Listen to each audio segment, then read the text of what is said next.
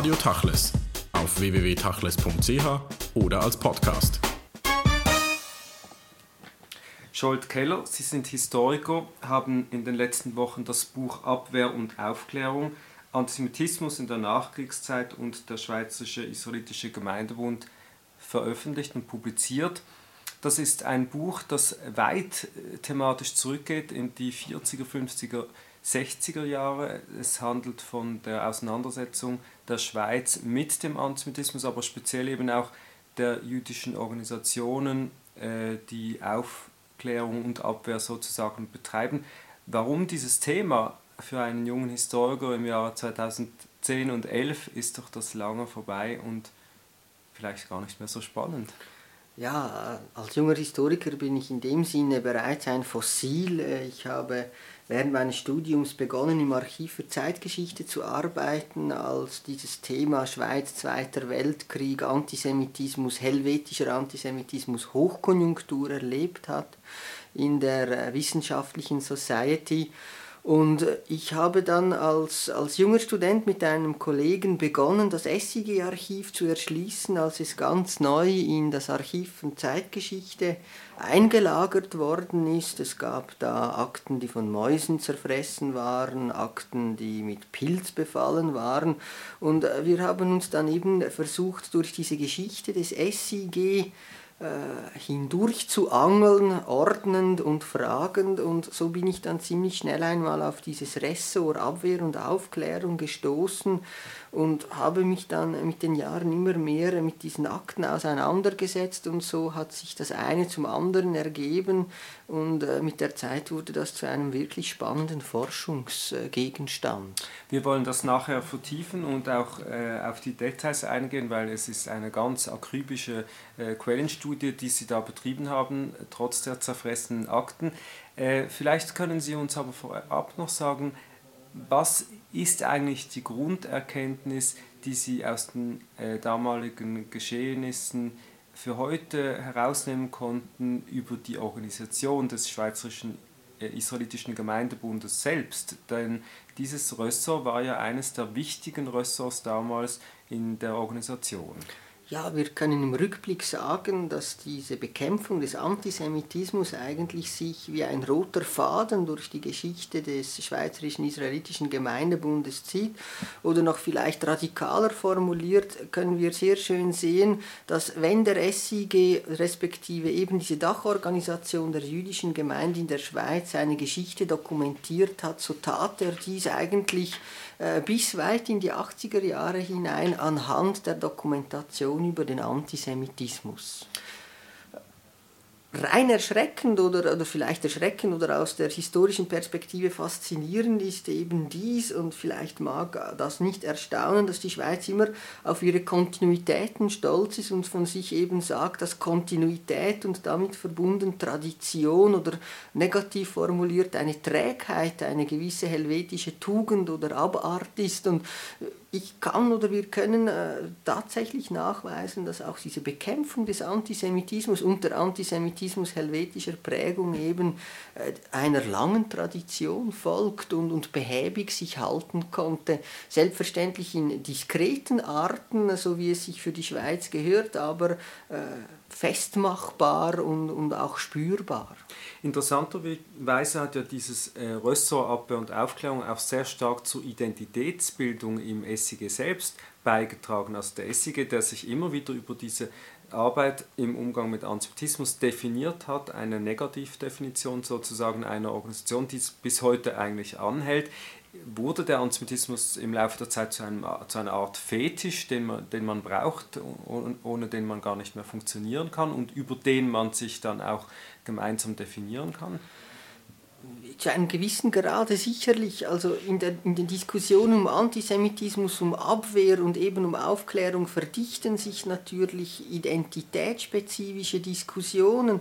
Wenn Sie eine Aufklärung konzipieren wollen, müssen sie sich zuerst einmal über die eigene Identität bewusst werden, der Gestalt, dass sie sich überlegen, äh, wie klären wir auf, also welches Bild vom Judentum wollen wir vermitteln, was betrachten wir als Antisemitismus, was ignorieren wir, wo ist der Graben dort auch zwischen Radau-Antisemitismus und eben intellektuell gefährlichen Strömungen der Judenfeindschaft, das sind alles Dinge, über die sich der SIG in den 30er, 40er Jahren Rechenschaft ablegen musste und äh, wie eben auch andere Historikerinnen und Historiker wie Hannah Zweig, Jacques Picard und andere gezeigt haben, ist dieses Jahr 1942, 43 für den SIG essentiell. Und man greift eben auch zu dem Trick, äh, zu dem der SIG meistens greift, nämlich zu einer Statutenrevision. Und dort diskutiert man wirklich über die Essenz dessen, äh, wie sich der SIG definiert und da spielt Antisemitismus, Abwehr von Antisemitismus, Solidarität mit Jüdinnen und Juden außerhalb der Schweiz, Israel eine, eine, eine wahnsinnig gewichtige Rolle. Das Rösser wurde 1944 gegründet im SIG, interessantes Jahr an und für sich auch, weil das heißt, bis davor ist nicht viel geschehen in diesem Bereich oder sozusagen nicht institutionalisiert geschehen. Wieso dieses Jahr und wie war die Diskussion damals bei der Gründung des Ressorts?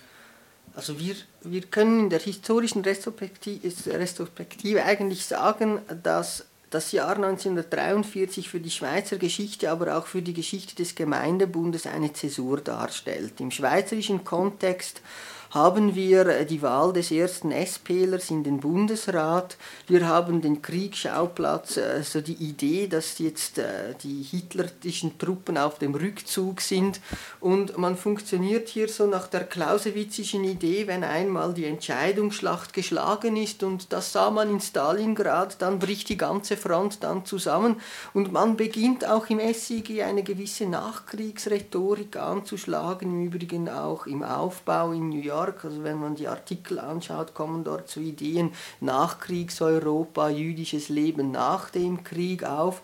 Und äh, nach dem Ausscheiden von Sally Meyer beginnt man im SIG so etwas wie eine Professionalisierung der Strukturen meint eben, dass man das Sekretariat unter Littmann nun beginnt straff zu führen und in Ressorts einzuteilen. Das sind auch ganz helvetische Ideen. Sieben Mitglieder, man spricht auch vom äh, Gemeindebund, Bundesrat im Übrigen, Ressort, die Rolle des Präsidenten und, und da beginnt man Abwehr und Aufklärung als zentrales Element zu etablieren, auch im Hinblick darauf, dass man sagt, wenn der Krieg Krieg vorbei ist und eine unsichere politische Situation sich einstellt, dann wird der Antisemitismus zunehmen und dann müssen wir gerüstet sein.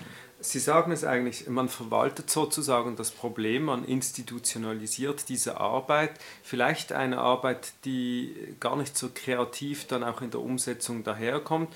Ähm, es wurden aber dann immer wieder äh, Namen, Großnamen verbunden mit diesem Rösser. Ein Name ist Zagalowitz. Was hat er eingebracht und wie hat er diese Arbeit geprägt? Also Sagalowitz prägte ja eigentlich weniger das Ressort als die JUNA, die seit 1938 als Pressestelle des SIGs propagiert wurde.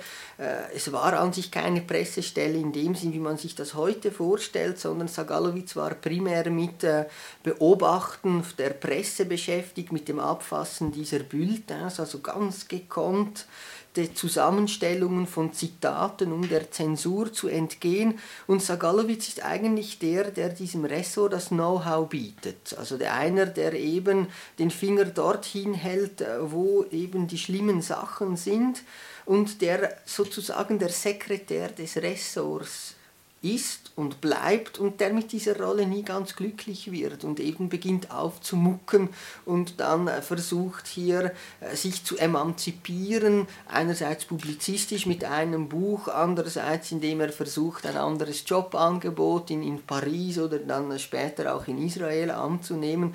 Also Sagalowitz ist eben in der Geschichte des SIG sehr schwierig fassbar.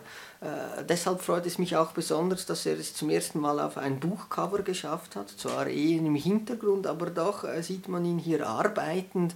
Äh, er muss ein unbequemer Mensch gewesen sein. er muss ein unbequemer Mensch gewesen sein, wie auch viele andere, die im Buch immer wieder vorkommen. Sein sozusagen Nachfolger war Willy Guggenheim, ein äh, er kommt dann eigentlich nicht mehr im Buch vor, aber auch ein, ein eigentümlicher Zeitgenosse, der sehr eigenwillig und eigensinnig dieses Ressort geführt hat. Es ist aber interessant zu sehen, dass dieses eben verwaltete Ressort, dieses Verwalten des Antisemitismus und der, dessen, den Umgang damit, dass dann solche Leute in, in diesem Umfeld doch aktiv werden.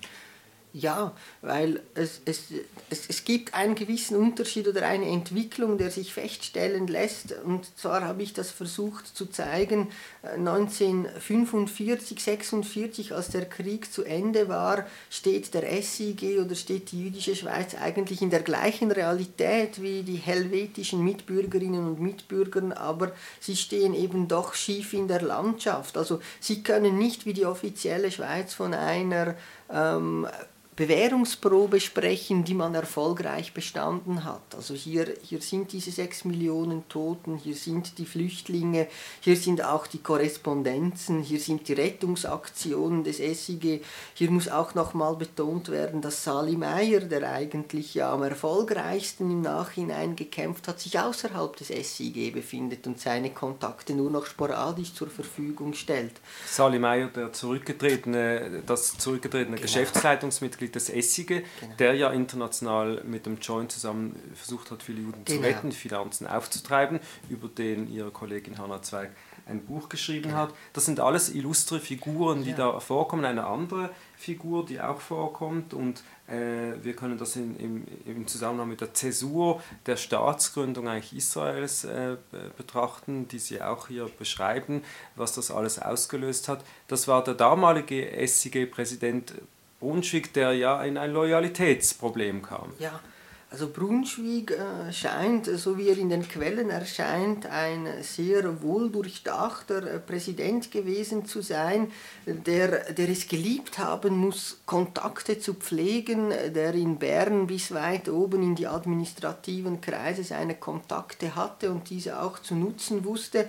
Und da kam es äh, zu Situationen, die im Nachhinein vielleicht erstaunen oder zu einem Lächeln äh, zwingen, aber die auch durchaus verständlich sind sind. Also nach der Staatsgründung schickt, äh, schickt Braunschweig ein Telegramm äh, nach Israel, in dem er die Staatsgründung begrüßt und gratuliert und am Nachmittag meldet er sich beim Bundesrat an, um sich gewissermaßen äh, nicht gerade dafür zu entschuldigen, aber zu sagen, wir haben das gemacht, aber wir bleiben der Schweiz treu.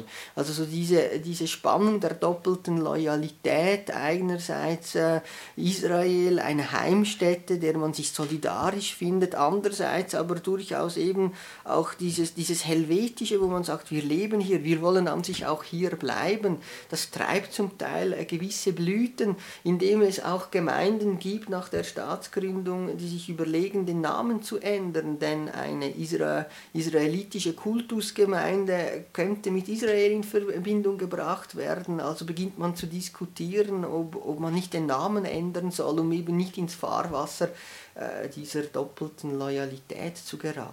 Es ist ja interessant, wenn man das Buch liest, diese doppelte Loyalitäten sind ja bis heute unter anderen Vorzeichen vielleicht ein absoluter Dauerbrenner geblieben. Die Diskussionen im Essige sind bis heute immer noch und Toplist, wie soll man sich gegenüber Israel verhalten und wie im Verhältnis zu Israel gegenüber der Schweiz. Das ist eines der Dauerbrenner und Generell bei der Lektüre fällt natürlich auf, und man muss es hier nochmals erwähnen, Sie sammeln ja ganz viele Fakten, Beispiele, wo der SIG interveniert hat, wie er wo und womit umgegangen ist. Aber wenn man das heute liest, denkt man, das ist ja heute wie früher, die führen den SIG ja wie damals in dieser Zeit der ganz anderen Bedrohung.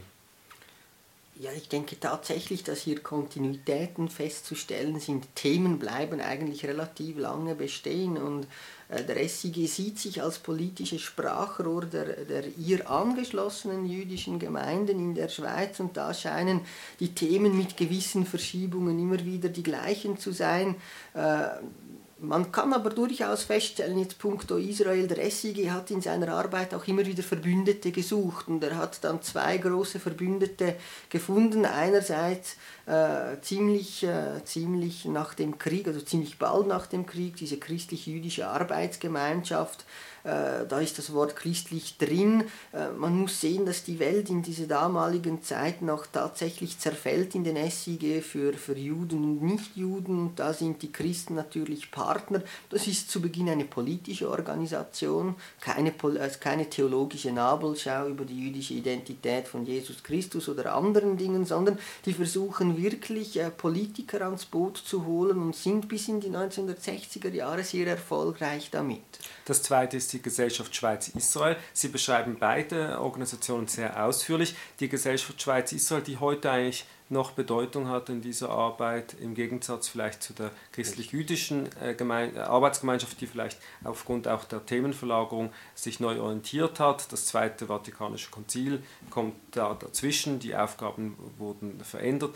Die GSI, also die Gesellschaft Schweiz-Israel, wie hat die sich äh, finden können mit dem SIG damals? Also die Geschichte der GSI ist in dem Sinne spannend, dass es äh, mehrere, mehrere Anläufe zur Gründung einer Gesellschaft Schweiz-Israel gibt. Äh, Im Hinterkopf waren Freundschaftsgesellschaften, wie sie in der Schweiz auch sonst äh, existiert haben. Äh, es gab eine Gesellschaft Freunde der Sowjetunion und so weiter und so fort. Und dort haben sich dann jüdische und nichtjüdische Kreise gefunden, die gesagt haben, es ist ein Staat gegründet, der in seiner Existenz noch bedroht ist und labil ist und im Kontext des Kalten Krieges war das natürlich auch ein helvetischer Identifikationspunkt. Also wir können das theologisch als David und Goliath festmachen, aber äh, politisch Solidarität mit einem Kleinstaat, der eben auch umgeben ist und untergehen könnte und der eben seine Bewährungsprobe wie die Schweiz noch vor sich hat. Und da ergaben sich Synergien und Sympathien und die GSI vermochte in der damaligen Zeit eben, als die Israel-Euphorie in Anführungs- und Schlusszeichen noch größer war, unglaublich wichtige und unglaublich einflussreiche Leute in Presse und Politik an sich zu binden, äh, die wirklich eingestanden sind für das Existenzrecht und auch für die gedeihliche Existenz Israels. Ein anderes Thema, und das war für mich eigentlich das Überraschende in diesem Buch, auch nicht überraschend in dem Sinne, dass es neu war, aber weil sie es eben sehr minutiös auch beschreiben, ist der sogenannte behördliche Antisemitismus. Das ist ein Thema, das eigentlich überall immer wieder vorkommt. Äh, wie war das damals nach dem Krieg, dieser behördliche Antisemitismus? Also unmittelbar nachdem die Welt wusste, was geschehen ist in Deutschland, zum Teil wusste man sogar, wie die Stellung der Schweiz damals war. Wie würden Sie das heute einordnen? Frappant ist, sind wirklich diese beiden verschiedenen Realitäten. Also die schweizerischen Behörden gingen davon aus, eben eine Bewährungsprobe bestanden zu haben, indem man dieses aggressive Nazi-Deutschland aktiv abgewehrt hat, sich zurückgezogen hat in dieses Redui und die Rechnung ist aufgegangen. Und dementsprechend äh, war für sie eigentlich der Zweite Weltkrieg eine Erfolgsgeschichte. Der Antisemitismus wurde als zutiefst deutsches Phänomen angeschaut. Also ganz ähnlich wie Delamure auch noch sagen wird, Auschwitz liegt nicht in der Schweiz. Wo, wo ist das Problem? Also hier lässt sich eine rote Linie äh, von den 40er Jahren eigentlich bis, bis hin äh, in, in die 80er, 90er Jahre hineinziehen. Der behördliche Antisemitismus artikulierte sich eben sehr diskret. Ähm, es gibt da Beispiele, in dem immer wieder auch im Zusammenhang mit dem äh, Militärdepartement von äh, israelitischen Kämpfern die Rede war. Man hat den Zionismus als zutiefst kommunistische Spielart äh, des Judentums angeschaut. Äh, eine kleine witzige Anekdote dabei ist, dass der, der Beamte, der eben diesen Bericht verfassen musste über den Zionismus für den Staatsschutz, in die Bibliothek der IZZ gegangen ist und sich dort die Fachliteratur äh, beschafft hat und dann äh, einen Bericht mit, mit haarsträubenden Zitaten zusammenstellt, die eben da gewisser heißen, die Weltrevolution werde im Wesentlichen von diesen jüdischen Kräften vorangetrieben. Das geht auch sehr stark über Einbürgerungsverfahren von äh, aktiven Zionisten, äh, die sukzessive abgeblockt worden sind. Sagalowitz ist hier ein äh, trauriges Beispiel, wo es mehrere Anläufe gebraucht hat. Das kann aber ganz auch zwischen den Zeilen oder hinter vorgehaltener Hand gewesen sein, wie in Zürich die Motion Pestalozzi, wo man eine Rückwanderersteuer einführen wollte. Eben, das war so eine Sondersteuer für Richtig. Rückwanderer. Äh das, das Wort Jude fällt eigentlich in diesem Zusammenhang nicht, aber es war irgendwie für alle ganz klar, um die ging's. Und für den SIG war das schwierig. Also meldet man sich jetzt, dann gesteht man gewissermaßen ein, dass es ein jüdisches Problem ist. Sagt man nicht, so entsteht eine Eigendynamik, die man im Nachhinein nicht mehr aufhalten konnte. Oder ein, ein anderes pikantes Beispiel, wir sitzen ja jetzt hier in Zürich im Engequartier, der SIG musste äh, nur 62 Franken, aber immerhin bis 1948 äh, der äh, reformierten Pfarrei 62 Franken Kirchen Kirchensteuer ent, entbieten, dass der SIG sagte, sie seien eine karitative Organisation und nachgesucht hat, von der Steuerpflicht befreit zu werden, war für den zuständigen Beamten klar. Also wenn überhaupt haben wir es mit einer wirtschaftlichen Organisation zu tun, weil Judentum ist Wirtschaft. Und das geht Hand in Hand. Aber nochmals zurück vielleicht zur Ausgangsfrage des behördlichen Antisemitismus. Wie tief ging der runter? Also war das ein Antisemitismus, wie jetzt an diesem Beispiel mit dieser äh, Summe von 62 Franken, das war vielleicht kausal nicht antisemitisch, sondern wenig sensibel und das war halt so in der Schweiz. Man muss sich einschreiben, Formalitäten einhalten, bezahlen. Oder war das dann auch so, dass in diesen Behörden wirklich auch Leute saßen, triefende oder äh, latente Antisemiten, Antisemiten, die dann einfach ihre Position in der Anonymität einer Bürokratie sozusagen ausgenutzt haben? Also so Hardcore-Antisemiten, die Sie jetzt ansprechen, sind mir in den Quellen wenig, wenige begegnet, sondern es ist tatsächlich, und, und hier sind wir eigentlich äh, bei der Hauptfrage solcher Arbeiten, äh, es gäbe vielleicht jetzt Kolleginnen und Kollegen, die sagen, nun, das ist doch gar nicht Antisemitismus, also das ist doch eine Kritik, eine legitime Kritik oder das sind unüberlegte Standpunkte, die hier geäußert werden. Oder äh, hier tust du den Leuten Unrecht, so haben doch alle gedacht, das ist doch nicht nicht so schlimm und so weiter. Diese Diskussionen gab es auch im SIG. Guggenheim hat mal gesagt, nicht jedes Hakenkreuz in einem Pissoir sei Antisemitismus. Aber äh, ich habe das Problem dergestalt gelöst, indem ich gesagt habe, das, was der SIG in diesem Ressort der Antisemitismus abgelegt hat, das soll auch als solcher gelten. Und um Ihre Frage zu beantworten, wenn eben die Taten eines solchen Beamten dort abgelegt worden sind, dann hat das Ressort darüber diskutiert und diese Aussagen als antisemitisch taxiert und hat begonnen darüber nachzudenken, wie man das abwehren könnte oder wie man das aufklären könnte interessanter Ansatz, dass man sozusagen die Norm äh, des, derer oder dessen, der ablegt, äh, zur Definition des Antisemitismus eigentlich hoch äh, stilisiert, wie sie das gemacht haben, was man auch in der Retrospektive äh, äh, erstens akzeptieren muss, aber auch eigentlich als sinnvoll erachten kann. Die Frage ist nur, heute wird das ja noch immer so getan. Sie erwähnen in Ihrer Studie auch Studien oder Umfragen, die gemacht wurden zum Phänomen Antisemitismus, wo der SIG versucht hat, mal zu schauen, wie ist das in der Gesellschaft. Wie war das damals mit dem Antisemitismus in der Gesellschaft, den der SIG äh, sozusagen äh, fast schon beweisen konnte, oder wie war das eben nicht? Also der SIG hat, hat eine beobachtende Position eingenommen und er versucht auch mit den Jahren seine Definition des Antisemitismus anzupassen. Aber er begegnet immer wieder der Situation, dass die beste Aufklärungsarbeit irgendwie nicht taugt. Also wir, wir können dem SIG zugutehalten, es ist Sisyphusarbeit. Also es gibt nur Strecken, in denen es weniger virulenten Antisemitismus gibt, die abgelöst werden durch virulentere Phasen des Antisemitismus. Und, und in diesem Bereich ist es natürlich relativ schwierig, Kreativität an den Tag zu legen. Also was sie machen können, sind Pressebeobachtungen, sind Entgegnungen, äh, sind Vorträge, wie das heute geschieht äh, und äh, versuchen auf die Bildung, auf die Jugend einzuwirken. Äh, das Ganze ist in dem Sinne eine schwierige Situation weil, es, weil wir Nachhaltigkeit nicht beweisen können.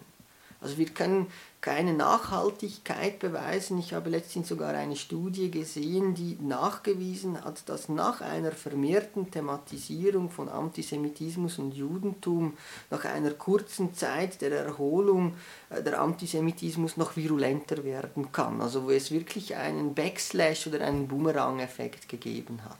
Sie sagen es, es ist irgendwie, und das beschreiben Sie auch anschaulich, eine Sisyphus-Arbeit, weil anhand dieser Unmenge von Beispielen, die Sie dann auch immer wieder bringen, das hört ja dann nie auf. Es wird dann zum Teil wirklich virulenter, ähm, zum Teil wird es auch absurd. Ähm, und deshalb die Frage dieses Rösserabwehr und Aufklärung dominiert eigentlich den SIG zu weiten Teilen. Das ist eigentlich der, der Hauptpunkt des SIG, wie er arbeitet. Und die positive Auseinandersetzung mit Judentum oder den innerjüdischen Fragen in den Gemeinden fällt völlig zurück. Ein Phänomen, das wir auch heute noch sehen.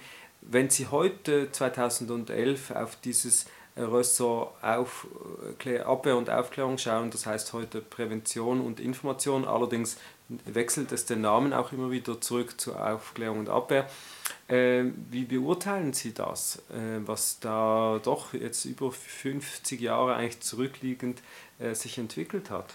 Also ich habe wenig Einblick in die aktuelle Arbeit äh, des SIG, was, was das anbelangt. Ich, ich war aber in, in zwei, drei Dinge involviert, wo ich sagen muss, äh, ich habe die, die ähnliche Strukturen gesehen, äh, wie es dazu mal gelaufen ist. Es scheint eine Publikation, man, mehrere Leute lesen sie mit der Frage, findest du das antisemitisch, müssen wir da reagieren? Man beschließt, man reagiert und dann entwirft man eine Gegenposition und versucht dann diese Gegenposition mit allen Mitteln, die man hat, publik zu machen. Und äh, ich, ich, glaube, das ist, das ist äh, die Möglichkeit, äh, die man hat, wo, wobei man wirklich sagen muss, dass der Aufklärung oder der Information in letzter Zeit äh, viel größeres Gewicht beigegeben wird. Also ich, ich will dem SIG tatsächlich, als ich ihn erlebe, attestieren, dass er punkto Aufklärung, Information äh, wahnsinnig große Schritte nach vorne getan hat.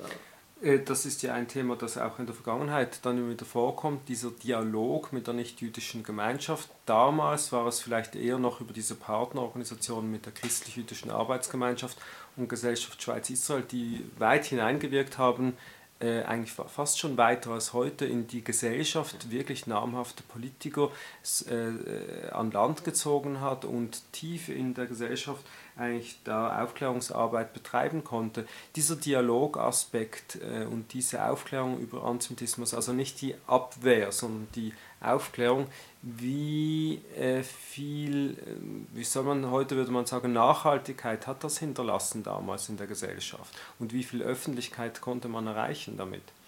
Also ich glaube, es gibt tatsächlich eine Generation, die viel über Israel und zu Antisemitismus weiß, weil das in den 60er, 70er Jahren zum Allgemeingut gehört hat. Es, es gibt dann auch eine Welle, in der die Shoah, der Holocaust thematisiert wird.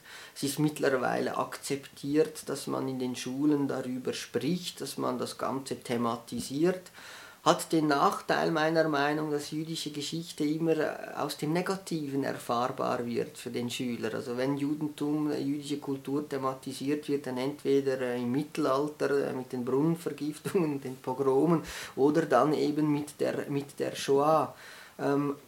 Was sich aber zeigt, ist, dass der SIG mittlerweile ein politischer Akteur geworden ist, der eigenständig auftreten kann. Er ist in die Vernehmlassungsverfahren involviert, er muss aber seine Kontakte selber pflegen. Das heißt, er kann, wie Sie es gut gesagt haben, nicht mehr unbedingt auf ein großes Beziehungsnetz wie selbstverständlich zurückgreifen.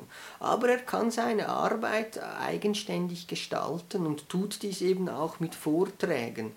Punkto Nachhaltigkeit, äh, glaube ich, äh, werden wir sehen. Ähm, es gibt tatsächlich einige Projekte, die ich persönlich jetzt weniger nachhaltig finde, andere finde ich äh, von der Struktur her äh, gut ausgelegt. Ich glaube, wir müssen beim Fazit bleiben, dass Antisemitismus ein Evergreen ist. Ein Evergreen und Sie beschreiben in Ihrem Vorwort zum Buch äh, eindrücklich und äh, in gewisser Weise originell, äh, nehmen Sie äh, Bezug auf Louis Berkeley, den äh, Nobelpreisträger und Schriftsteller aus den USA. Er spricht vom Voyeur des Bösen. Sie sind natürlich auch ein Voyeur des Bösen, indem Sie sich dieses Themas angenommen haben. Was ist das genau, das, das voyeuristische Faszinosum an diesem Thema Holocaust, Antisemitismus, das es wohl in sich hat. Also wie, wie eben auch Charles Friedländer unlängst mal äh, seine, seine Ratlosigkeit gegenüber diesem Bösen ausgedrückt hat, äh, das konnte ich sehr gut nachvollziehen. Und dann habe ich mir überlegt, was treibt eigentlich, äh, wie Ihre Eingangsfrage, was treibt Forscherinnen und Forscher an, sich mit diesem Thema ähm, zu beschäftigen, wo man wirklich äh, traurige Schicksale hat. Also auch in meiner Arbeit äh, hatte ich einen Brief eines Ehemannes, der um seine Frau fürchtet und ich habe auf Deportationslisten gesehen, dass diese Frau zum Zeitpunkt des Eintreffens des Briefes sehr wahrscheinlich schon tot war. Und das geht an die Nieren, also es ist so etwas wie objektives Forschen oder äh, diese, diese Distanz, die da gefordert wird, ist schwierig. Und, und mir leuchtet das ein, was, was eben Begley schreibt, es, es hat etwas Voyeuristisches, man man ist angewidert, aber man muss irgendwie hinschauen. Man, man will wegschauen, aber irgendwie hat es etwas, äh, ist, ist die Neugierde da, man will verstehen. Also irgendwie will ich verstehen, aber merke, je mehr ich lese, desto weniger verstehe ich und das stachelt mich dann immer noch mehr an, äh, zu verstehen äh, oder, oder weiter zu forschen und mit der Zeit eben auch all diesen Menschen äh, eine Stimme zu geben. Das, das mag jetzt vielleicht ein wenig übertrieben, äh, übertrieben tönen, aber viele Schicksale, die im Buch vorkommen, sind alltägliche antisemitische Pöbelei in der Straßenbahn, im Treppenhaus. Das sind nicht Leute, die mit ihrer Biografie den Nobelpreis gewonnen haben und Bücher geschrieben haben und Vorträge halten, sondern denen deren Leben musste weitergehen, ohne je eine Entschuldigung gehört zu haben, geschweige denn materielle Entschädigung. Bewegung. Und, und ich finde es wichtig, dass diese Perspektive eben in, auch in die jüdische Geschichtsschreibung hineinkommt. Wir haben da tausende Millionen von Stimmen, die verhallen. Und im, im Archiv des SIG haben die einen Resonanzraum. Und da müssen Historikerinnen und Historiker hinhorchen, damit diese Stimmen in die Gesellschaft hineingehen und ich glaube tatsächlich auch etwas auslösen können. Der von Ihnen genannte äh, Sal Friedländer, Historiker und ehemaliges Mitglied der Historikerkommission äh, in der Schweiz, hat ja in, bei seinem Auftritt äh, vor einigen Tagen in Zürich auch gesagt, es sei ihm je länger, desto mehr wichtig, dass eben die lokalen Ereignisse aufgearbeitet werden, also in den kleinen Dörfern, in den kleinen Orten während des Krieges und nicht nur die großen Vogelperspektiven des Krieges. Das haben sie gemacht mit einem sehr spannenden Buch, das viele, viele Geschichten erzählt, viele Namen nennt und viele neue Erkenntnisse bringt. Abwehr und Aufklärung ist erschienen im Kronos Verlag. Scholt Keller, herzlichen Dank für das Gespräch.